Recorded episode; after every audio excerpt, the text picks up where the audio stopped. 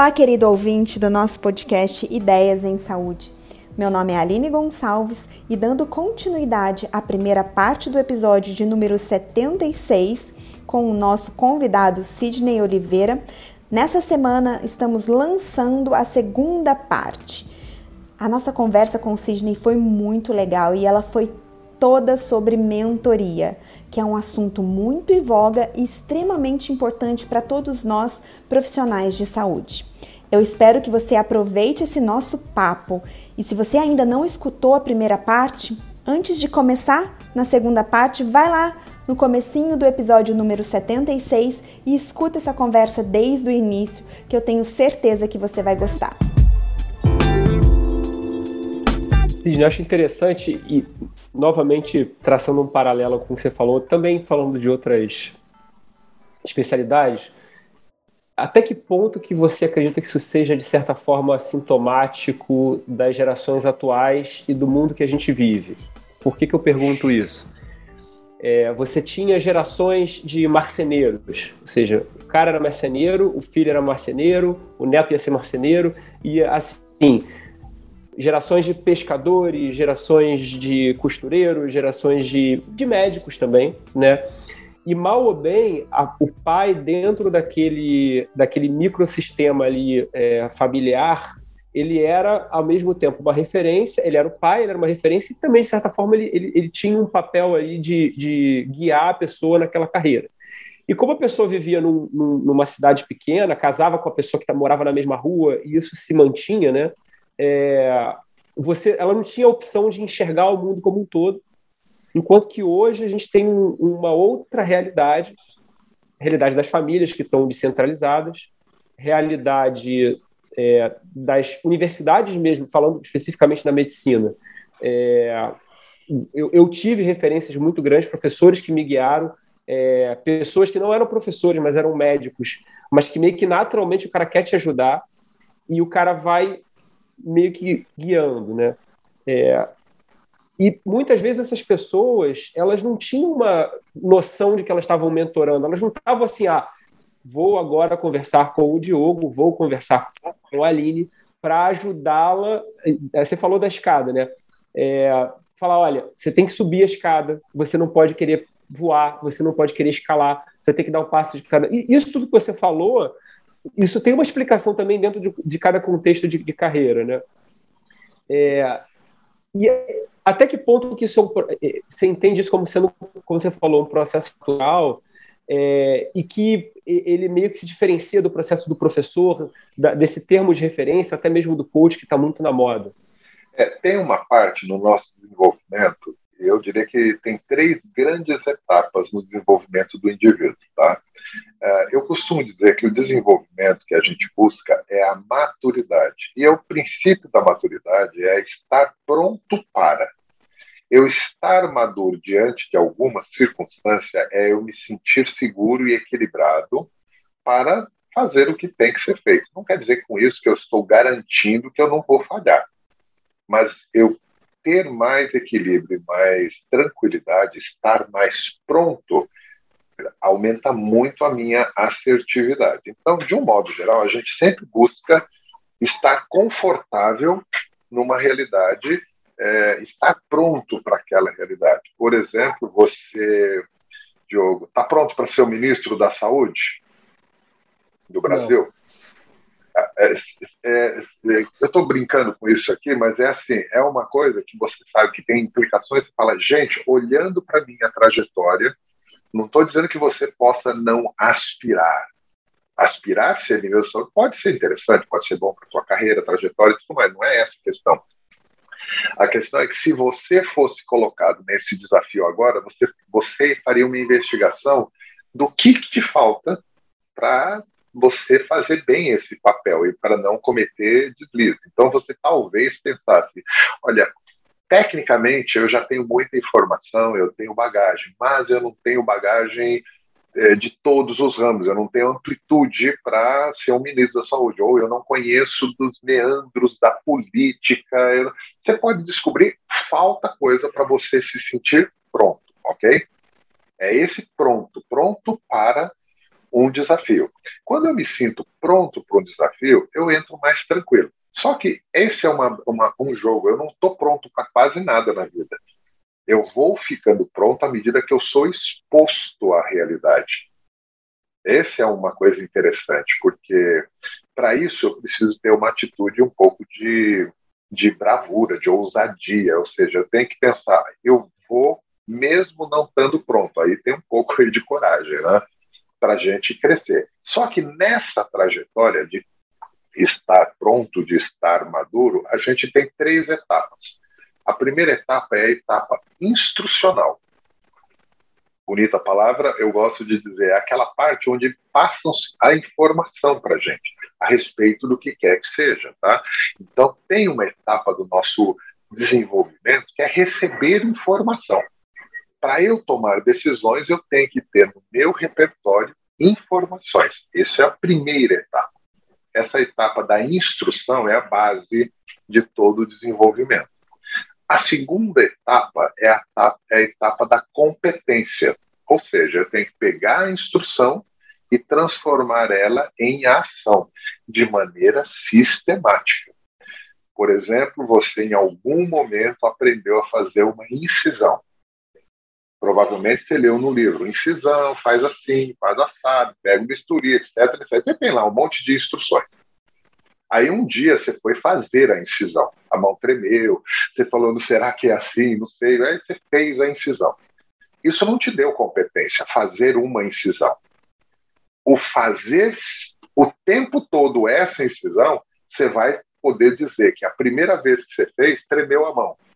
Agora você vai e faz normal. Perfeito? Ou seja, você ganhou competência. Essa é a segunda etapa da nossa trajetória de desenvolvimento. A primeira é a absorção da informação, a segunda é a prática sistemática para ganhar competência. A terceira é a única etapa que você vai fazer isso sozinho. É interessante que para receber informação, seu esforço é só de dedicação de tempo e atenção. Você não tem que fazer muito mais do que isso. Tá? Ah, mas aí você tem que copiar, copiar. Tá, você está absorvendo, memorizando. A parte instrucional na nossa sociedade ela é muito mimética. A gente aprendeu, não, a gente registrou, eu gosto de tirar a palavra aprender, a gente registrou que se eu pegar uma informação e colocar na minha mente, memorizar de alguma maneira, eu, eu já sei aquilo. É meio esquisito, porque você sabe a raiz quadrada de 9 e não sabe para que serve a raiz quadrada. Básico. Você sabe, a raiz quadrada de 9 já veio o resultado. Você decorou. Agora, para que serve a raiz quadrada? Se você não praticou, não serve para nada. Para você, não. Provavelmente para um engenheiro isso aí foi muito útil. Esse movimento é o movimento que causa algum problema. Por quê? Enquanto eu estou só memorizando, eu acho que eu estou aprendendo. Eu não estou, você está só memorizando. É a primeira parte do aprendizado. Ah, mas agora eu estou praticando. Ótimo, você vai praticar, você ganha competência. Para que, que você ganha competência? Para você fazer sozinho, para você fazer autonomamente aquele processo. E aí, se você perceber bem, no exemplo que eu dei da incisão, você leu tudo sobre incisão. Depois você praticou várias vezes, até um dia que falou: agora é você sozinho, não vai ter ninguém do teu lado. Agora a incisão é só sua. Você deve lembrar a primeira vez que você fez e que você estava sozinho. É diferente quando você está com alguém te acompanhando. O sozinho é a autonomia total nessa hora é requerido de você maturidade, na hora da autonomia, do sozinho, você com você mesmo. Ou seja, se der consequência ruim, é você quem absorve. Se der consequência boa, é você quem absorve. A consequência é só sua. Nessa hora que você está sozinho, é bem provável que você lembrou de como fulano fez, de como ciclano fazia, o que, que ele faria se ele tivesse se ele tivesse aqui. Ai caramba, não estou esperando esse tipo de reação. Essa hora é a hora da referência. Você percebeu que são três etapas. Olha que E dá para a gente fazer um, um, paralelo, Sidney, assim, antes de você continuar, é, A primeira etapa é a etapa da faculdade de medicina, né? Onde a gente tem aquela, aquele monte de informação chegando. A segunda etapa, para muitos, se encaixa o momento da nossa residência médica, que a gente está se especializando, pegando a prática. E a terceira etapa é quando a gente acaba a residência médica, a gente não tem mais preceptor, a gente não tem mais quem vai carimbar ali junto com você. Vai, meu filho, e faz sozinho, que é a fase da autonomia. Então, esse paralelo Sim. é muito interessante, porque ele se encaixa totalmente na, na, na, na nossa trajetória médica?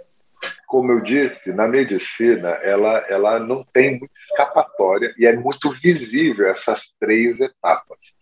Isso acontece para todo mundo, em todos os ramos. O problema da nossa sociedade, aí vem um problema. Nos últimos 200 anos, a gente deu um foco muito maior para a primeira etapa, ao ponto de colocar todo o conhecimento a, na palma da mão das pessoas. Ou seja, você nem precisa mais memorizar, que agora tem em algum lugar na nuvem, tem em algum lugar a informação. Mas a gente deu um foco. Isso diria que hoje é, é, pode ser considerado um erro estratégico nosso, porque a gente deveria dar foco para as outras duas etapas de maneira equilibrada. Quando você colocou, Diogo, o marceneiro, o ferreiro, o, o curandeiro, o eiros, todos os eiros, eles faziam o quê? Olha, é o seguinte, a primeira etapa do conhecimento você vai pegando aí, tá? Vai estudando isso aí, mas vem cá e vamos na prática. Até uma hora que eu te deixo sozinho. Então, o, o ferreiro, os eiros da vida. No passado, a gente aprendia muito mais com a segunda e a terceira etapa, porque era uma etapa de consequência. Hoje, nós, por todos os problemas, eu diria que sociais, a gente está evitando a falha. Eu costumo dizer que o jovem de hoje, aí é de uma maneira muito genérica, tá? mas o jovem de hoje, ele está tão vigiado, tem tanto instrumento na mão dele, assim, acesso, que, a rigor, a gente não permite que ele erre. Ele não pode errar e ele tem um medo enorme de ser pego falhando. De modo que a gente vê a maioria das pessoas hoje mais preocupadas em transferir a culpa para alguma coisa, algum cenário, alguma realidade, do que tomar uma decisão. E, de um modo geral, a gente vê que eles estão tomando decisão para não falhar. Então, aquelas decisões ambíguas, decisões do tipo é, olha, se você quiser, tipo, transfere essa decisão. E o pior, falando agora do ramo médico, o paciente está tão impaciente com esse tipo de coisa que ele faz o quê? Antes de ir no médico, ele já faz o receituário dele no Google. Ele já vai, ele já vai com todos os pré-recs que ele viu no Instagram, ele já sabe que médico, que remédio, etc, etc. Por quê?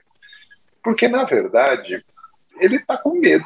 Está com medo e eu, a gente vê que hoje, pensando no passado, pensando hoje, vocês talvez tenham uma visão um pouco mais visível disso, parece que no passado a gente não tinha tanto medo de errar em relação ao que a gente vê hoje. Hoje a gente vê as pessoas evitando tomar uma decisão, evitando dar uma diretriz, ou dando diretrizes onde a decisão é coletiva. Olha, as pessoas estão assim. Olha, o cenário está assim. É, é, ou seja, não é eu que estou dizendo, é, é, é, são os outros. Aliás, são os outros. Olha esse cara aqui, tem 10 milhões de seguidores na internet. E daí? Isso não dá autoridade para ele? Não, não, mas ele tem 10 milhões. 10 milhões de pessoas acreditam nele, então você deveria acreditar. Isso causa um problema, porque nós estamos vivendo uma, uma, um período onde as pessoas estão é, carentes de referência, de referência de fatos, tá? Não de referências publicadas aí, referência publicada está cheia, mas assim, de fato que aconteceu, de pessoas que vivenciaram o cenário. Eu tenho um, um, um caso especial que uma vez uma pessoa grávida tinha que escolher que médico que ia operá-la. Ela estava nos momentos finais, estava numa realidade, tinham dois médicos disponíveis. Um era um cirurgião veterano com mais de 10 mil nenéns na, na, no currículo. O outro era um um cirurgião que acabou de terminar a faculdade, ele já tinha feito perto de 50 partos. Então, já, já tinha feito 50 partos, né? É, e ela tinha que escolher um dos dois. Quem que vocês acham que ela escolhia? Era o primeiro filho dela. Um veterano. É, é o natural. Não, é assim, tipo, não. Se a gente fosse pensar nos dias atuais, o que, que seria mais estratégico? Olha, é melhor escolher o mais jovem, porque ele precisa ganhar quilometragem. Ele precisa, sim, sim, claro que ele precisa, mas não comigo. Ponto final. Não é em cima de mim. A rigor, esse movimento tem acontecido sistematicamente. Na medicina, provavelmente, tá? Ah, o que acaba acontecendo é como que fica o jovem nessa hora. E aí é uma coisa que eu tenho observado muito. O jovem ele não pode parecer que ele é incompetente.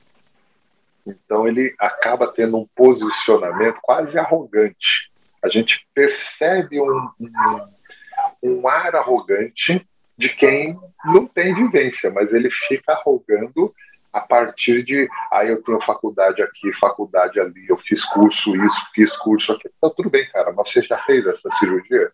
Você já fez esse procedimento? Ah, não, mas eu conheço bastante porque eu já participei do fórum. Oh, você não tem vivência. E aí você pergunta, cara, vai lá. Esse movimento é um movimento de fragilização que a gente está percebendo. Tá? Sidney, mas assim, só te interrompendo, nesse ponto, eu acho que é um grande desafio que a gente está vivendo, nós médicos, né? Eu e o Diogo, a gente já não é mais tão jovem, mas também a gente não é tão né, veterano, enfim, a gente está naquele no meio do caminho. É, mas o que a gente vê também é que muitos pacientes te procuram né, procura um médico, um profissional de saúde, baseado, ah, a pessoa ficou não sei quanto tempo fora, fez isso, fez aquilo. Só que o tempo que ela estava fora, se especializando, se estudando, muitas vezes ela não estava ali botando a mão no bisturi. Então, assim, é, é difícil com esse acesso que todos nós temos à informação, é, chegar num meio termo. Então, isso é um grande desafio para os jovens médicos e também para os veteranos que estão atuando no momento, porque o cenário da medicina, com essa enxurrada de informações, é muito diferente. Se a gente está no congresso aqui hoje, assistindo online, a informação já está na internet, o paciente já sabe. Hoje à tarde, no consultório, ele já vai me perguntar daquele negócio que talvez eu não tenha nem tido tempo de estudar. Então, isso leva o médico a uma super especialização e, e muitas vezes a essa transformação dessa insegurança, entre aspas, em, em o que você chama de, de arrogância, mas na, nada mais é do que uma insegurança e uma pressão muito forte que a gente tem sofrido, né? Você falou, falou a palavra. É, antes, a gente falhava e uma parte das falhas ficavam guardadinhas. Você sabia que falhou, mas não era todo mundo. Hoje parece que se eu falhar, todos ficam sabendo. E, e isso vai ter efeito pro resto da minha vida. Então, o medo de falhar hoje, ele está dominando, inclusive, narrativas, tá? Eu vou fazer uma citação de uma coisa que aconteceu essa semana, Copa, a, a Olimpíada está aí, teve uma, uma participante que desistiu, vocês estão sabendo do, do, do, do fato. Sim algumas coisas são conhecidas. Tá? Primeiro, ela é uma participante de peso, ela tem os seus méritos, ela tem a trajetória que levou ela até a Olimpíada. Perfeito. Ela admitiu uma fragilidade. Direito dela admitir a fragilidade. Está tudo dentro do, do narrativa. O que está estranho é as pessoas celebrarem isso como uma coisa boa. E, de fato, se você olhar, ela, ela desistiu para não ganhar a medalha. Tá? Porque ela sentiu que talvez não pudesse performar. Agora está começando a ficar um pouco mais claro né? É, a narrativa dela, mas está ficando mais claro que ela desistiu para não falhar. O medo de falhar foi superior ao espírito olímpico. Uh, no momento que aconteceu isso aí, a primeira coisa que me ocorreu foi da Gabriela, é, lá de 1984, lembra daquela maratonista que, que vai cambaleando? a imagem todo mundo lembra. Ela vai cambaleando, mas não desiste, ela vai até o final. Mas você não vai ganhar, eu não, eu não toquei para ganhar, estou aqui para competir. O espírito olímpico era estou aqui para competir. A menina provavelmente fez a leitura dela e percebeu que ela, se ela entrasse na competição final, provavelmente ela não ia fazer ponto suficiente para ganhar medalha. Isso ela deve ter feito uma avaliação. E tudo bem, faz parte do jogo, vai lá e termina. Não vá se colocar em risco. Fala, estou aqui, não estou bem, vou tentar, tenta e, e fala, não consegui. Ela poderia fazer isso. A estratégia dela foi, não vou entrar, porque fica sempre o e se. Ah, não, é mais fácil. Mas a essência dessa história é um pouco do que a gente deveria pensar como sociedade. É, independente da história dela, eu não estou entrando no mérito disso aí, tá? ela tem o direito de desistir, mas a forma que ela escolheu para desistir passa uma ideia de que eu coloquei como limite o, o, a medalha de ouro. Se eu não posso ganhar a medalha de ouro, então eu desisto. Você percebe? Não é a questão de da, da, da, da atitude é que pega nessa hora, porque ela poder, assim, o pessoal está valorizando ela ter admitido. Não, ela estava lá no, na, na, Olimpíada, ela estava super exposta. É lógico que tem que ter coragem para admitir. A questão é que ela teria outra forma de admitir, que é a forma do espírito olímpico. Ela entra em quadra, chega lá e fala: gente, não estou bem. Admite lá, não estou bem. E não estou bem. Ah, então você não vai ganhar ponto. Ok, do tipo, ela vai colecionar uma cicatriz, uma falha. Não, não. É, é, tipo, não, como eu acho que eu não vou ganhar, eu, eu pulo fora. Essa leitura errada que estão passando na mídia, dizendo que ela, ela foi ótima por ter desistido, falei, gente, esse não é o ponto. O ponto é que tem aí uma desistência para não fracasso, ou seja, eu não consigo lidar com a frustração. Esse movimento ele está contaminando a sociedade. Eu creio que, inclusive, no ramo médico, eu não consigo lidar com a frustração por conta dessa supervigilância. E óbvio, as pessoas decidem a partir disso, entendeu? Só, só quero fazer uma, um, para, um, um parêntese sobre isso, que eu acompanhei essa questão aí da Simone Biles ter, ter desistido, né? Enfim, a questão dos coisa e tal. E uma coisa que me chamou muita atenção e foi totalmente paralelo, porque eu estava acompanhando a Rebeca Andrade, a brasileira, e tal, e aí falaram: olha, a terceira pessoa vai entrar no lugar dela, que era uma ginasta chamada Jade Carey. E aí, quando a Jade Carey foi fazer lá o, o, o salto, se eu não me engano, enfim, é, a mulher, a garota estava assim, ela estava aterrorizada. Você olhava pro olhar dela e falava assim, cara, essa garota. É... Ela falou, cara, eu, fui, eu vim para cá, eu não ia disputar, eu ia olhar se Boni Base ganhar a medalha de ouro e de repente eu tenho que substituir a, tipo, a pessoa que, que com medo. E, e, aí, tipo assim, e aí nesse, nesse, nesse rolo compressor, os Estados Unidos, que sempre ganhavam mais medalhas de ouro, já estavam atrás da China, o Michael Phelps não estava lá para ganhar medalha de ouro pela natação. Então, assim, e, e, e, essa garota, ela deveria ter mais. Essa Jade Carey, que acabou ganhando o ouro no solo, né? Deveria ter mais mérito, porque ela falou: não, eu vou lá e vou encarar. Não importa se eu vou perder, eu vou lá e vou encarar. Ela, ela pulou mal, ela não foi bem. Eu acho que foi no. É, eu não lembro qual foi a, a, a modalidade, mas ela foi lá encarou, perdeu, representou o país dela, que você falou, espírito olímpico, né?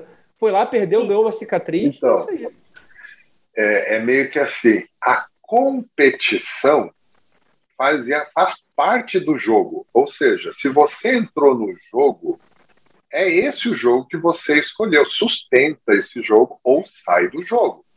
Isso é parte da natureza humana, mas parece que querem desvirtuar para esquecer um pouco dessa movimentação. Assim, é, tem duas discussões aí. Ela tem o direito de desistir ou não? Claro que ela tem. A questão não é essa, a questão é, é, é, justamente o que fica a partir disso. Eu não tenho que glorificar ela. Por quê? Porque é parte do, da brincadeira. Cadê a menina que se superou com uma pressão, eu diria que adicional à dela? a pressão adicional, que é essa que você falou. Agora não é simplesmente eu tenho que ir lá e ganhar a medalha, eu tenho que substituir a menina. que não está bem, que, tá, que deram foco para isso. Talvez não tivesse tanto foco, mas a menina trouxe o foco, e aí a gente vê discussões, é, são discussões semânticas sobre ai, o que é coragem, ai, a menina teve que ter muita coragem para admitir. falei, não, ela, nesse caso, ela foi muito covarde. Nesse caso, especificamente nesse caso, ela foi covarde. Por quê? É porque ela deixou para final. E por que, que ela deixou para final? É porque ela foi vendo os outros competidores. Ela falou: opa, eu não vou ganhar aqui. Ela teve, na, na competição anterior, ela teve um erro, inclusive. Né? Então você vê, você olha ali, você fala: a atitude é uma atitude de não querer encarar a frustração. Eu Sim, quero. E nesse... a, fala, eu quero Desculpa. a parte. Eu quero a parte boa eu não sei lidar com frustração. Eu não sei se vocês estão percebendo, vocês têm filhos pequenos ou não? Sim. Já viram no colégio o que está acontecendo agora? Campeonato de, sei lá, judô. Todos ganham medalha. Por quê? Aí senão ele chora. E tudo bem, quando é criança, a gente até entende porque tem um baixo nível de maturidade. Mas isso esconde uma ilusão da realidade. Por quê? Porque no momento que eu entro numa competição onde todos ganham, isso não é uma competição. Isso é, é só uma atividade, mas não é uma competição. A mesma coisa, um médico que se dedica mais, se expõe mais, corre mais risco, ou se expõe de um modo geral, para ganhar competência prática, ele não pode estar comparado com alguém que só tem diploma e que só operou boneco, sabe? não dá para você dizer que eles têm o mesmo nível de competência. Ah, não, mas esse aqui tem mais diploma, tem que ser mais reconhecido. Gente, não é diploma, diploma é só a primeira camada. A, a, o desenvolvimento precisa das outras duas camadas. E aí tem gente se recusando às outras duas camadas, porque gosta de ficar só na primeira, que é a primeira, eu tenho ela aqui, eu, eu tenho ela no meu celular. A primeira camada você tem hoje disponível o tempo todo. Isso é um perigo e que a sobre... gente está vivendo. Sobre essas camadas da, né, do, do, processo de aprendizagem, é, fica muito claro quando você coloca isso e a gente consegue encaixar nessas camadas o profissional que pode estar disponível para nos ajudar e muitas vezes nos, nos, ajudar a lidar justamente com as nossas frustrações, com as nossas decepções, com os nossos erros, como, né, é uma habilidade que é muito difícil a gente desenvolver essa habilidade, a gente saber lidar com o erro, a gente tentar aprender com o erro, né? A gente saber eu errei, mas eu posso fazer da próxima vez desse jeito, eu vou aprender com isso. Então a gente sabe que existem profissionais que podem atuar em cada camada desse desenvolvimento, dessa aprendizagem, né? A primeira é muito clara para todos nós, são os nossos professores, né? Que estão ali na, na, escola, na faculdade, nos ajudando e nos ensinando a parte teórica. A partir daí, onde é que encaixa, se encaixa o coach, o terapeuta, o mentor? É, em qual camada de aprendizagem a gente pode contar com esse tipo de profissional ajudando a gente? Tem uma frase que eu costumo dizer, é que ninguém ensina ninguém. É uma subversão desse primeiro momento que a gente aprendeu com professores. Né? Na verdade, nunca você aprendeu nada que você não quis. Ou seja, eu, mesmo eu aqui, passando informações para vocês, eu não estou ensinando nada. Quem domina o aprendizado é o indivíduo. Então, você aprende com as pessoas. É você quem aprende, não é ninguém que te ensina. Então, a primeira coisa que a gente tem que limitar é a arrogância de achar que você vai ensinar alguém alguma coisa. Você não vai ensinar alguém alguma coisa. Você pode criar uma punição se ela não fizer do jeito que você quer. Mas isso não é aprendizado. Eu aprendo aquilo que eu quero aprender posso aprender com uma pessoa, com uma circunstância, com um livro, com um vídeo, etc, etc. A primeira camada é da exposição, que a gente monta repertório. Não é suficiente. Eu preciso da segunda camada, que é da competência. Nessa hora, eu preciso da figura de um treinador, de um coach.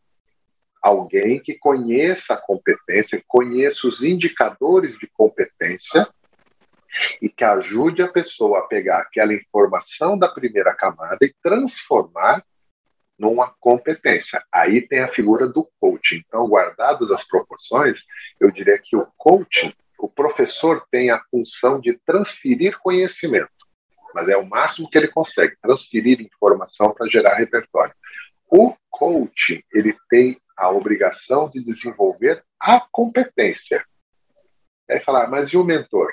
O mentor, ele desenvolve maturidade, ele desenvolve a maturidade através da referência. E o que ele usa para isso? A vivência. Dá para dizer com isso uma coisa importante. Ninguém é mentor de algo que não vivenciou.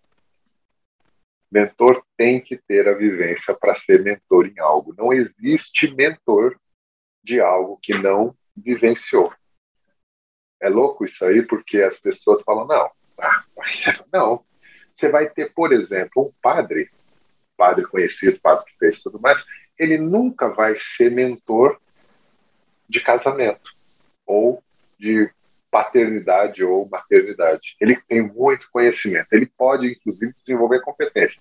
Ele pode ser professor disso, pode ser treinador disso, mas ele não pode ser mentor porque ele não vivenciou. Sidney, eu adorei um exemplo que você deu em relação ao choque elétrico em uma das suas hum. aulas que eu assisti. Conta para os nossos ouvintes aqui esse exemplo que eu acho que fica muito claro a distinção entre essas três figuras: o professor, o coach e o mentor.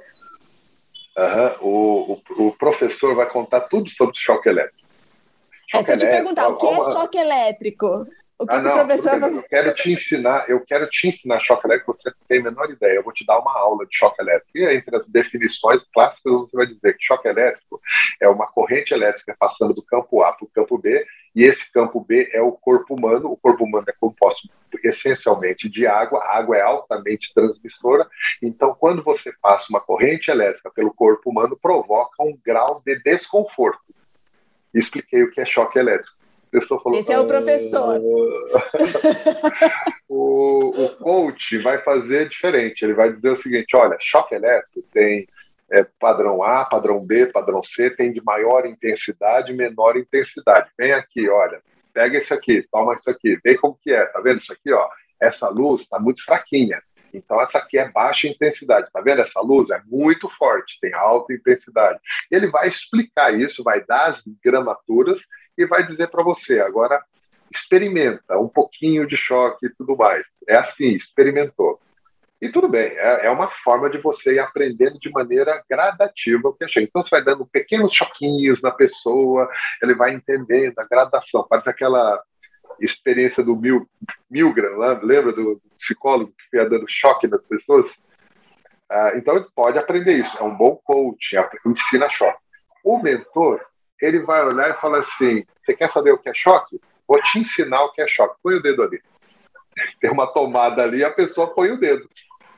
A única coisa que parece que o mentor nessa hora é um perverso, né? É um sádico perverso. Não. O mentor ele vai pedir para pôr o dedo na tomada onde não vai ter consequências irreversíveis. Ele não vai é, deixar a pessoa pôr dedo numa tomada que é de alta voltagem, por exemplo, que tem um efeito irreversível. Então, aí vem o truque do mentor. O mentor não evita a falha. E ele permite a falha e é, a falha reversível. A irreversível ele interfere. Que aí as pessoas confundem que o mentor mostra o caminho. Não, o mentor não mostra o caminho. O mentor fala, vai lá e faz. Por quê? Porque eu aprendi indo lá e fazendo. Agora, ele fica atento para ser um caminho e é, é, de, de possibilidade de reversão. Ele só interfere se for algo irreversível, ou seja, a consequência não vai ter um, uma volta. É, guardado isso, o que a gente pode fazer, e lacrar uma frase que eu gosto muito, é que a gente fala muito que a gente é a soma das nossas cicatrizes. Ou seja, tudo que a gente é hoje, se você avaliar bem, é a soma de todas as cicatrizes que você tem. E cicatrizes, ela só acontece com vivência. Tem cicatrizes que você aprende, tem cicatrizes do bem, tem cicatrizes do mal. Aí fala, não, uma cicatriz é do mal, sempre é ruim a cicatriz. Não. Uma boa vivência deixa uma marca em você. O dia que o meu primeiro filho nasceu, ele deixou uma marca em mim. E não foi uma marca ruim. Tem uma cicatriz do dia que eu vi meu filho. Falei, caraca, essa vida depende de mim. Sabe esse tipo de cicatriz? Então, a nossa vida é a soma de todas as vivências, de todas as marcas que você registrou. Se você não registrou marcas, se não ficar uma cicatriz, não houve aprendizado. Ou seja, você ainda está exposto na próxima vez que isso acontecer. Então a gente é, é isso. Quando a gente fala do choque elétrico, você nunca mais esquece choque elétrico depois de tomar um choque elétrico.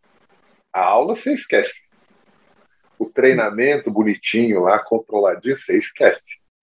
Agora, a vivência, você viveu. Não, tem, não dá para você desviver alguma coisa. É engraçado que as pessoas falam, usam os termos negativos, né? Des, despiora, para falar agora que é o termo da moda, né? Despiorar, é uma aberração isso aí. Mas, de verdade, tem algumas coisas que você não consegue fazer. Você não desvê nada do que você viu. Você esquece, mas você não desvê. Você não desouve nada do que você ouviu. E você não desvive nada do que você viveu. Você viveu, ponto final. Ninguém te tira isso nunca mais, David, porque você viveu essas circunstâncias. Então, aí está o princípio da maturidade, a soma das suas cicatrizes. Quanto mais cicatrizes você tiver, mais pronto para novas cicatrizes você está. Entendeu? Novas marcas. Deixa eu te perguntar sobre a questão em si de como, de como é essa relação entre o, o mentor e o mentorado. Como é que você, como é que o, a, a, pessoa escolhe o mentor? É, qual é a disposição de um e de outro? É, porque muitas vezes isso é ocasional. Eu dou exemplos pessoais meus. Existia uma disposição minha em e buscar referências. Acredito que isso seja para você também, para a Aline. Eu queria trabalhar com aquela pessoa, eu queria estar naquela instituição, eu queria participar, eu queria aprender. E aí você encontra uma pessoa e você segue essa pessoa. O ser humano é assim, né? A gente já falou sobre isso, essa necessidade de referência. Por outro lado, a gente já está no momento da carreira que eventualmente a gente vê uma pessoa que está é, querendo é, enfiar o dedo na tomada, na verdade, que está querendo segurar o, o, o, cabo de alta tensão para entender, ah, não, eu quero tomar um choque para ver como é que é. E se você vira para a pessoa e fala assim, cara, você vai morrer se você for nisso aí, bota o dedo na tomada, quer alguma coisa, bota o dedo na tomada. E aí as pessoas não querem receber também, não tem uma disposição nesse sentido, né? Como é que é essa, essa, esse movimento de cada lado, tanto de perfil quanto de disposição para que haja um match e que o processo de mentoria seja positivo? Bom, primeira coisa, tem que parar um pouco a romantização daquela coisa de ai, o meu mentor eu tenho que admirar, tem que ser inspiracional. Isso é romantização, é muito bonitinho em Hollywood, tá? Mas de verdade, a rigor, todos nós, em algum nível, nós somos mentores e somos mentorados. Quando a gente está buscando referência de alguém, nós estamos é, no papel de mentorado. Na maioria das vezes, quando a gente está numa condição de novato no cenário básico. O ato de ser mentor é um pouco mais complexo, porque depende de, primeiro, uma disposição de ter a paciência de ver o outro cometer um erro, que você já sabe que é um erro. Essa disposição não é muito simples, porque você tem que ter uma dose enorme de paciência, uh, tem que ter uma linguagem para falar, a pessoa está querendo colocar a, a mão no fio de alta tensão, você, como mentor, fala: Isso é irreversível, ok. Você tem um lado teu que é de responsabilidade com a integridade da outra pessoa. Agora, tem a outra pessoa dizendo: Não, não, eu aguento, eu sou bom. A arrogância é muito natural, porque ele leu num site que é possível, sei lá. Ele leu num influencer que dava fazer. Aí você fala: Cara, tudo bem. Eu, como mentor, eu tenho que alertar, falar, usar a melhor linguagem para isso essa disposição não é todo mundo que tem, porque você tem que ter uma dose de paciência. Outra coisa, a gente, como mentor, às vezes a gente confunde a ideia de que a gente tem que exercer poder sobre o outro. Ou seja, eu sei o que eu estou te falando, para de fazer isso.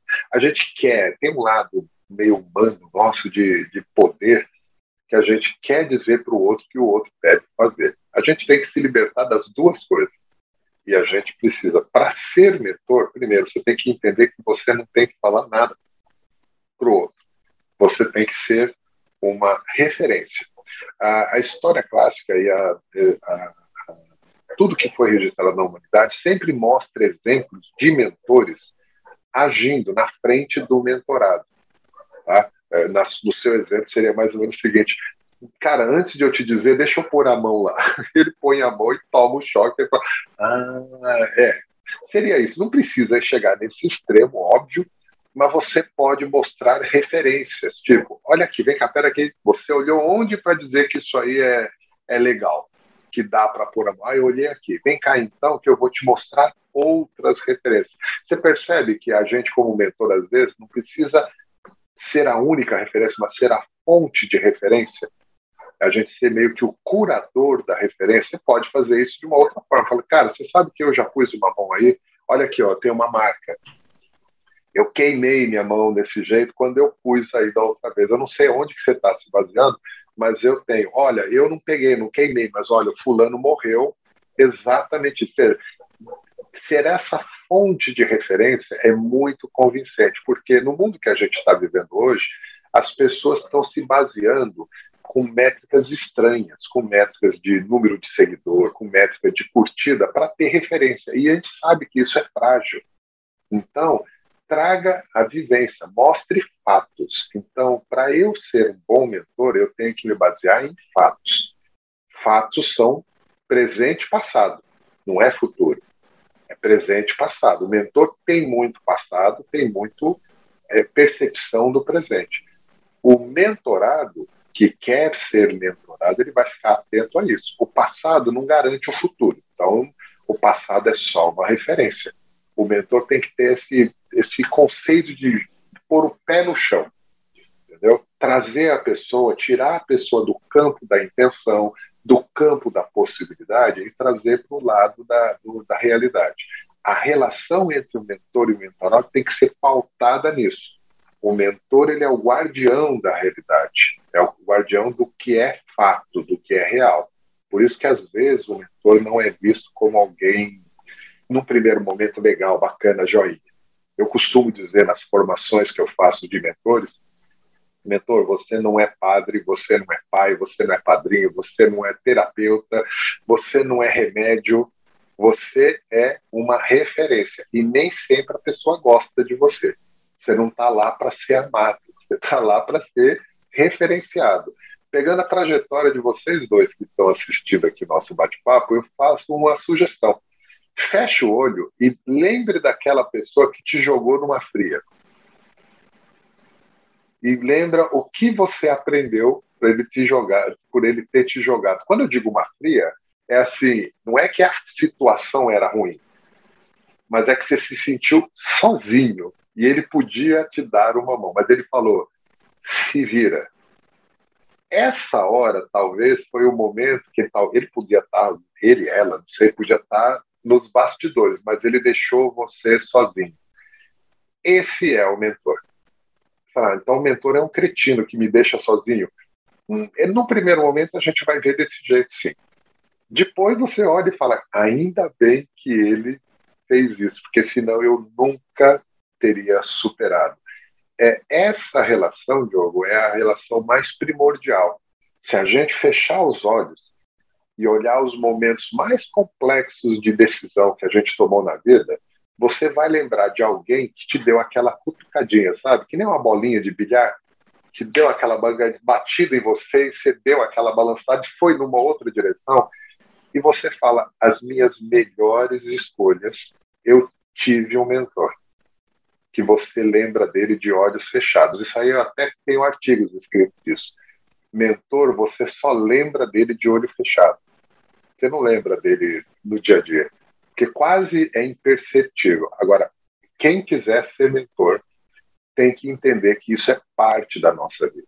E sim, hoje no mundo que a gente está vivendo, tem como você se preparar para isso, desenvolver competência para isso, ou seja, até mesmo o exercício sistemático da mentoria já é possível ser feito através de preparação, de treinamento. Você tem hoje programas para você se formar um mentor, para ter a, a, instrumentação do exercício, que na maioria das vezes a gente faz ele de uma maneira meio intuitiva, né?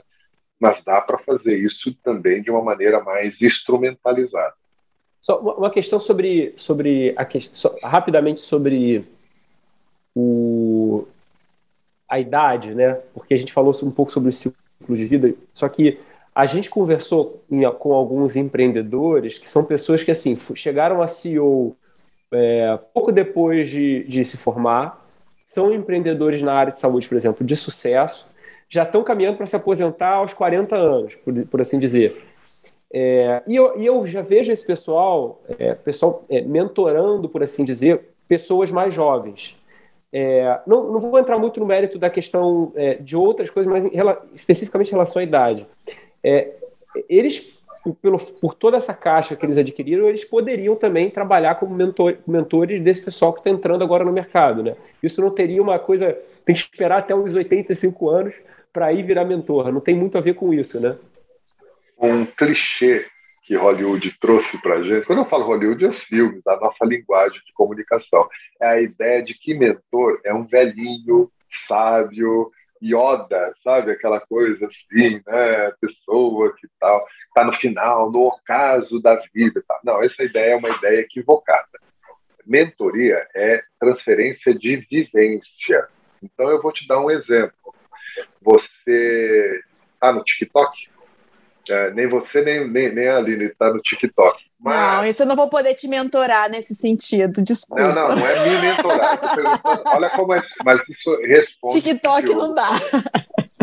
Tá bom, mas independente do que você acha do TikTok, do que é necessário, TikTok, TikTok é uma rede, como outras surgiram também, e que talvez no início das outras redes você também não entrou de cara, tá? Talvez não, bem provável que não. Ah, mas hoje, se você tivesse uma realidade onde você descobriu que precisa do TikTok para o exercício da tua atividade, para dar continuidade, por quê? Porque seus pacientes agora só reagem ao TikTok, uma hipótese, tá? Eu sei que é meio utópica falar assim, mas se você descobre que você precisa do TikTok da tua realidade, você vai começar a explorar o TikTok, ok, mas quem que pode ser um bom mentor? É esquisito que você vai descobrir que os melhores mentores no TikTok talvez não tenham mais que 15 anos de idade, que são as que têm maior vivência dentro dessa rede. Olha só, quem mais está dentro dessas redes? Pessoas muito jovens, na casa dos seus 15, 16 anos, é, uma, é a quantidade maior. Quem seria o mentor? Não tem a ver com idade, Diogo, tem a ver com vivência. Quem tem mais vivência nessa realidade hoje é um adolescente que gasta mais tempo do que a gente. A gente não tem tempo para gastar lá para ganhar vivência. Então, a mentoria ela tem um pressuposto, vivência. Então, sim, quando você tem um médico, por exemplo, virou CEO, etc., tal, teve uma trajetória é, bem acelerada na vida, é, ele pode fazer mentoria naquilo que ele é veterano. Entenda isso. Ele pode fazer mentoria naquilo que ele é veterano. Naquilo que ele não é veterano, ele não vai fazer mentoria. Pode ter a idade que for. Então, por exemplo, ele com 40 anos de idade já foi CEO, já teve uma clínica, já montou, já dirigiu 30 médicos e ele quer ajudar alguém a montar uma clínica, montar a clínica, tudo bem, ele vai ser bom CEO. Ah, mas ele, ele agora, ele só que nesse exercício, nessa trajetória dele, ele não fez cirurgia nenhuma. Por quê? Porque ele dedicou mais tempo para a vida empresarial, corporativa, ele gerenciou muito mais gente. Tá? E aí, se ele for fazer um. Ele é cirurgião, uhum. você confia nele para fazer a operação? Ele já é CEO, ele já tem. Não, então, você percebe que é a vivência que comanda? Então, ele vai ser um mentor, provavelmente, na, na gestão de clínica, sei lá, do que ele virou CEO. Não dá para você ser mentor naquilo que você não viveu. Eu recentemente eu vi um, um rapaz de 23 anos de idade dizendo eu sou mentor de paternidade, de, de assim, eu ajudo jovens a desejar ter filho, querer ter filho, arrumar filho com uma conta de criança. Ele tem 23 anos de idade e não tem filhos. Eu falei, cara, você não é mentor de nada, porque você não tem um filho buzinando a tua orelha às 5 da manhã, às 3 da manhã. Por quê? Você não viveu isso, ponto final. Isso então, é você, né? pode você pode dizer tudo que está escrito nos livros, você pode dizer tudo que você leu nas séries de Netflix, o que você quiser. Você pode, mas você é um, no mínimo só um reprodutor de informação. Você não vivenciou e a gente não escapa disso. A gente tem mais autoridade quando você vivencia. E naquilo que você vivencia, você pode ser mentor, mas você vivenciou mesmo, não é? Por exemplo, eu já saltei de asa delta uma vez. Você salta comigo? Não. Você, você percebe? É, mas eu já vivenciei. Não, mas não é vivenciar.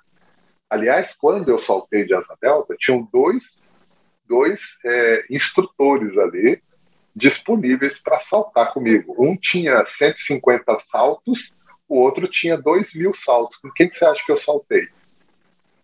2 mil. É, você percebe o poder que tem a vivência? Ah, mas não é garantia. Não, garantia nunca é. Mas eu me sinto mais seguro com alguém que tem vivência, porque provavelmente a vivência dá para ele a tranquilidade que vai ser parte do processo. Não quer dizer que isso garante, gente. A vivência não garante sucesso, mas ela garante equilíbrio para as melhores decisões para assertividade. Aí, nesse ponto, dá para ser mentor, usando a tua vivência.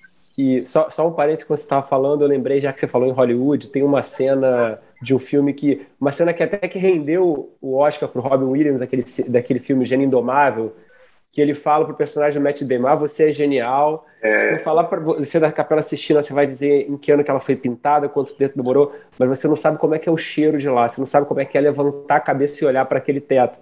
É um pouco disso que você está falando, né? É, aquela cena, ela é uma cena de mentoria. E assim, não é uma cena confortável. O Matt Damon, que está fazendo o papel de mentorado ali, ele é um gênio, não tenha dúvida que ele é um gênio mas ali não, a discussão da mentoria não tem a ver com memorização que você tem, nem competência que você tem, tem com o uso de tudo isso, a vida que você coloca nisso. Né? Então, essa cena, por exemplo, é uma cena clássica. Nas minhas formações de mentoria, eu uso isso como referência de mentoria. E não é um papo muito legal com o mentor, às vezes.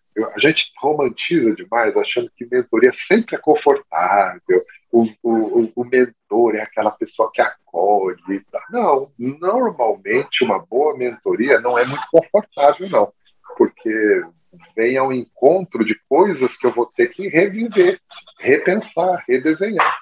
Verdades muitas vezes estão muito instaladas dentro de mim e o mentor ele dá aquela cutucada que quebra a tua perna e você vai, você vai ser obrigado a revisar as suas certezas. Um bom mentor ele faz você consistentemente rever as suas certezas. Porque a gente tem certeza só de uma coisa, que é a morte, né? Mas a gente assume outras certezas, né? Eu tenho certeza, por exemplo, que a Aline está preocupada com o tempo que a gente está gastando aqui. Cara, que tá eu tinha tomando... combinado com você uma hora e olha só o tanto que a gente já está falando. Mas se você tiver tempo, a gente continua. Você percebe? A gente, a gente gosta de adotar certezas, mas assim, eu estou fazendo uma, uma analogia, porque eu sei que depois vocês vão trabalhar toda essa gravação e eu sei que vocês podem fazer um bom uso aí, tá bom? Eu acabei, vocês me inspiraram a falar muita coisa, então uh, eu estou aproveitando e solto aqui com vocês, entendeu? Sidney, e, e, obviamente a gente, a gente tem que finalizar esse episódio, já deixar as portas abertas para outros episódios, até para demanda de quem está escutando a gente que queira é, escutar mais um pouco da sua vivência, da sua experiência, mas assim, você não deixou dúvidas para gente que a vivência é a essência de tudo, né? A gente precisa viver e, e, aprender a lidar com os erros, com as frustrações, para que a gente vá cada vez mais subindo esses degrauzinhos, degraus mais largos, mais curtos, de dois em dois, de um em um, sem sombra de dúvidas. A, você também deixou claro que a gente pode contar com pessoas, e, e isso é muito importante ao longo de toda a nossa trajetória, a gente saber que a gente pode contar com pessoas que vão ajudar a gente a, a, a, a seguir esse caminho, né, subir essa escada. E que, é, sem sombra de dúvidas, a gente precisa ter essa plasticidade de aprender, desaprender, aprender de novo e, e de ser muito é, é, é, de conseguir se reinventar diante de, de, um contexto de tantas mudanças que a gente vive. A gente viu que a pandemia mostrou isso para a gente. A gente teve que é, se reinventar na telemedicina, se reinventar é, no atendimento com o nosso paciente. Em tudo a gente, a pandemia mostrou isso para a gente, que a gente precisa ser rápido, se reinventar para desenvolver vacina, para tomar uma atitude, enfim. É, diante de, de tudo isso, de toda essa nossa conversa, você que é um grande estudioso de gerações, de mercado de trabalho, quais são as suas perspectivas para o mercado de trabalho? Se hoje você pudesse fazer um palpite, ou para quem está começando alguma carreira na saúde, ou em outra, outra área, para um estudante de medicina, o que, que você acha que, diante desse contexto novo que a gente está vivendo, como que a gente precisa se preparar para esse futuro? Quais são suas perspectivas para o futuro? O que está em alta? O que, que você apostaria? Bom, eu não, não, não, sei se é só uma questão de palpite ou uma constatação de que o mundo tem algumas coisas diferentes. Já eram tendências que foram aceleradas. Então, algumas coisas a gente já tem percebido na relação da, do indivíduo com o que a gente chama de trabalho, é, do indivíduo com empresa, do indivíduo com, com que quer que seja, com cliente. É, algumas coisas já são certas. Primeiro, há uma relação mais híbrida agora ela é misto é, virtual e misto presencial. Não dá para dizer que nem é só presencial, tem gente que adora o presencial, tem gente que adora o, o virtual. A gente está vivendo um tempo de relações cada vez mais híbridas, o que leva a gente à necessidade, necessidade de mais foco. A gente não tem mais um espaço para tanta dispersão a gente se distrai demais com as coisas, mas a gente precisa se policiar para ter foco. Foco naquilo que é o problema de fato, e não no, no, nos devaneios, nas possibilidades ou nas narrativas. A gente tem que estar um pouco mais com o pé no chão, porque o mundo já está muito é, muito virtualizado e a virtualidade traz para a gente possibilidades múltiplas. Eu vou dar um exemplo. A gente, no mundo virtual, consegue fazer coisas simultâneas. Eu posso estar conversando com você, navegando na internet, olhando meu celular. Eu consigo, de alguma maneira, gerenciar simultaneidade na virtualidade. No mundo real não dá para fazer isso. Eu tenho que lembrar que a gente tem um pé no mundo, no mundo real e tem um pé no mundo virtual. Não dá para desassociar, nem dizer que um é pior que o outro. É a nossa realidade. Então, todo profissional, todo indivíduo precisa aprender a equilibrar isso melhor. Segundo, nós estamos vivendo um tempo onde há constante é, novidade. Isso já é, não é de agora, tá, gente? Isso já vem de séculos que vem acelerando esse processo. Isso significa que nós temos que ter uma atitude de se colocar na condição de novato sempre que for possível. Ou seja, aquela filosofia do passado, lá, sei que nada sei, ela nunca foi tão verdade. A gente não pode ficar assumindo que você sabe tudo, mas também não pode ser também pretensamente humilde de dizer não sei nada. Vai um pouquinho. Você sabe algumas coisas, mas não se feche nessa sabedoria. Entenda que tem múltiplas realidades acontecendo simultaneamente. E sim, coisas que são muito certas agora podem ser revistas amanhã. Muita gente tinha a trajetória totalmente certa até chegar a pandemia. E a pandemia fez a gente reviver e revisar muita coisa. Então, a primeira coisa é o espírito de novato. É eu me colocar na condição de novato sempre que for possível. Não é o tempo todo, mas você se colocar na condição de novato é válido. Uh, um exercício que eu costumo passar para as pessoas é dizer quando foi a última vez que você fez algo significativo pela primeira vez. A gente vai fazendo devagar, a gente vai só pegando terreno conhecido. Né? Mas quando foi a última vez que você se colocou na condição de novato, que não é uma condição confortável, tá? Quando a gente é novato, a gente está mais ansioso, a gente erra mais, a gente demonstra que a gente está mais frágil. Ninguém gosta de ficar novato nas coisas, tá? Mas quando é que você fez isso de maneira estratégica? Repensar a tua trajetória. As pessoas, às vezes, ainda estão usando aquele modelo para expectativa de vida de 60 anos. Tá? A gente ainda tem isso muito interiorizado. E a gente esquece que eu estou aqui, mas daqui 20 anos eu não estou mais nesse aqui. Esse aqui é diferente daqui 20 anos. Eu posso me preparar para nova trajetória. O estratégico e o mais inteligente disso é quando você está no auge de alguma coisa, começar a criar uma nova realidade aqui. Por quê? Porque essa coisa que você está no auge vai declinar. E se você já começou paralelamente aqui, provavelmente você vai estar no auge num novo modelo, num novo ciclo. Se fosse colocar isso na medicina, é, é como se assim, o médico tem que ter certeza de que ele não é médico de uma especialidade só. Ele pode começar com uma especialidade, se aprofundar, ser referência nessa especialidade, mas quando ele já estiver no auge dessa especialidade, ele estrategicamente escolher mais uma especialidade, que pode ser sim correlata, pode ser absolutamente complementar ou pode ser distópica, completamente diferente. Seria você, Aline, começar a estudar oftalmologia, só porque eu provoquei, tá?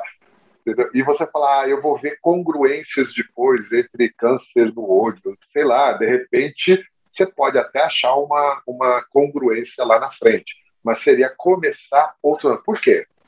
Porque nós teremos mais ciclos de, de, de carreira do que a gente imaginou. A gente não tem mais aquela coisa, ah, eu vou ser é, oncologista para o resto da vida. Não, você vai, você não vai deixar de ser oncologista, mas nada impede de você também desenvolver outras habilidades, onde você pode chegar num determinado momento e falar, não, oncologia foi um passo importante na minha vida eu exerci boa parte e depois eu fui criando outros. Assim como foi a minha tra trajetória até agora. Eu tenho uma parte importante da minha vida que foi executivo. A vida executiva minha foi de 20 anos lá. Por muito tempo eu achei que era só aquilo, minha vida toda. Entendeu? É, é, e poderia ser, talvez. Mas hoje, olhando, eu estaria com o quê? Nada, eu não estaria mais na empresa. Aliás, se eu quisesse ter ficado na empresa, eu não estaria mais. Imagina se eu não tivesse saído lá atrás, começado uma outra trajetória, uma outra carreira. Eu não estaria. O que, que eu estaria fazendo hoje? Assim, eu estaria com 58 anos de idade, mas eu não estaria 44 anos no banco. Ah, mas você talvez já tivesse como CEO. gente, eu cheguei a ser CEO, mas não é essa a questão. A questão é que se eu tivesse lá, eu não estaria mais lá, porque eles não me permitiriam ficar lá. Imagina aquele funcionário há 44 anos dentro do banco. Não, o banco já teria mudado, eu não estaria mais com disposição. Só que agora, se eu não tivesse mudado lá atrás, o que aconteceria comigo agora? Eu estaria como alguns que foram aposentados, assim, tipo, arbitrariamente, e eu tô aqui, não sei o que fazer da vida. E detalhe, não sabe por quê. Você nunca pensou que você teria mais vida do que você imaginava. Então, o, o, o, final dessa brincadeira é justamente isso: ser estratégico com a própria realidade. Crie novas realidades, porque vai dar tempo. Ah, eu quero experimentar a gestão. Tem muito, muito médico que quer experimentar a gestão. Você falou que estava fazendo MBA, né, Aline? Por quê? Ah, porque eu quero experimentar outras coisas adicionais. Não é que você abandona toda a minha vida executiva, ela influencia todas as minhas realidades hoje, inclusive nas empresas que eu tenho, nas coisas que eu faço. Então, é claro que ela influencia, mas eu não posso esquecer que é um ciclo que termina. Todo ciclo termina uma hora. E o que fica são as cicatrizes que o ciclo trouxe. Não, o resto não serve para nada. Os cargos, títulos, isso é diploma, é irrelevante. Não serve para muita coisa mesmo, não. Sidney, queria te agradecer muito. A gente tem que, tem que encerrar, mas é, eu, eu tenho certeza que a gente vai precisar voltar a conversar, porque eu tenho mais milhões de perguntas que eu gostaria de fazer para você e tenho certeza que as pessoas que estão escutando a gente, que, que interagem com a gente no podcast, certamente vão ter muito mais coisa para saber. É, antes de encerrar, é, onde é que as pessoas podem te encontrar? Você tem rede social é, ou, ou as suas iniciativas? Tá, eu tenho, o meu site acho que concentra boa parte disso aí, é sidneyoliveira.com.br. O Sidney não é com Y, é, é com I, tá? Sidney com I, o com Y é o, é o, meu concorrente lá, que é da Ultrafarma, né? Então ele é mais famoso uhum. na área da saúde do que eu. Mas eu não sou com, com Y, é com I, então sidneyoliveira.com.br. Nas redes sociais, acho que a mais relevante é o, o Instagram, que é Sidney Oliveira Escritor, tudo junto. Aí tá pode me localizar lá, tá bom? Tá bom. Ah, e quem quiser trabalhar mentoria e ser mentor, aí pode se aproximar do Instituto de Mentoria, é institutodementoria.com.br. Aí tem lá um monte de informação para experimentar essa atividade de mentoria de maneira sistemática, tá bom? E vale para qualquer bom. profissional, né, Sidney? Para qualquer área. Sim. Perfeito. Tá bom? Tá bom. Ah, bom, obrigado pelo espaço que vocês deram. Espero que o papo tenha rendido bastante para vocês e para quem estiver nos ouvindo, que seja um momento aí de troca e de referências também, tá bom? Obrigado. Muito obrigada mais uma vez, Sidney. Foi muito boa a nossa conversa, muito rica. E eu, eu tô certa de que os nossos ouvintes vão aproveitar demais tudo isso. Até uma próxima. Tchau, tchau. Tchau, tchau. Tá bom, tchau, tchau.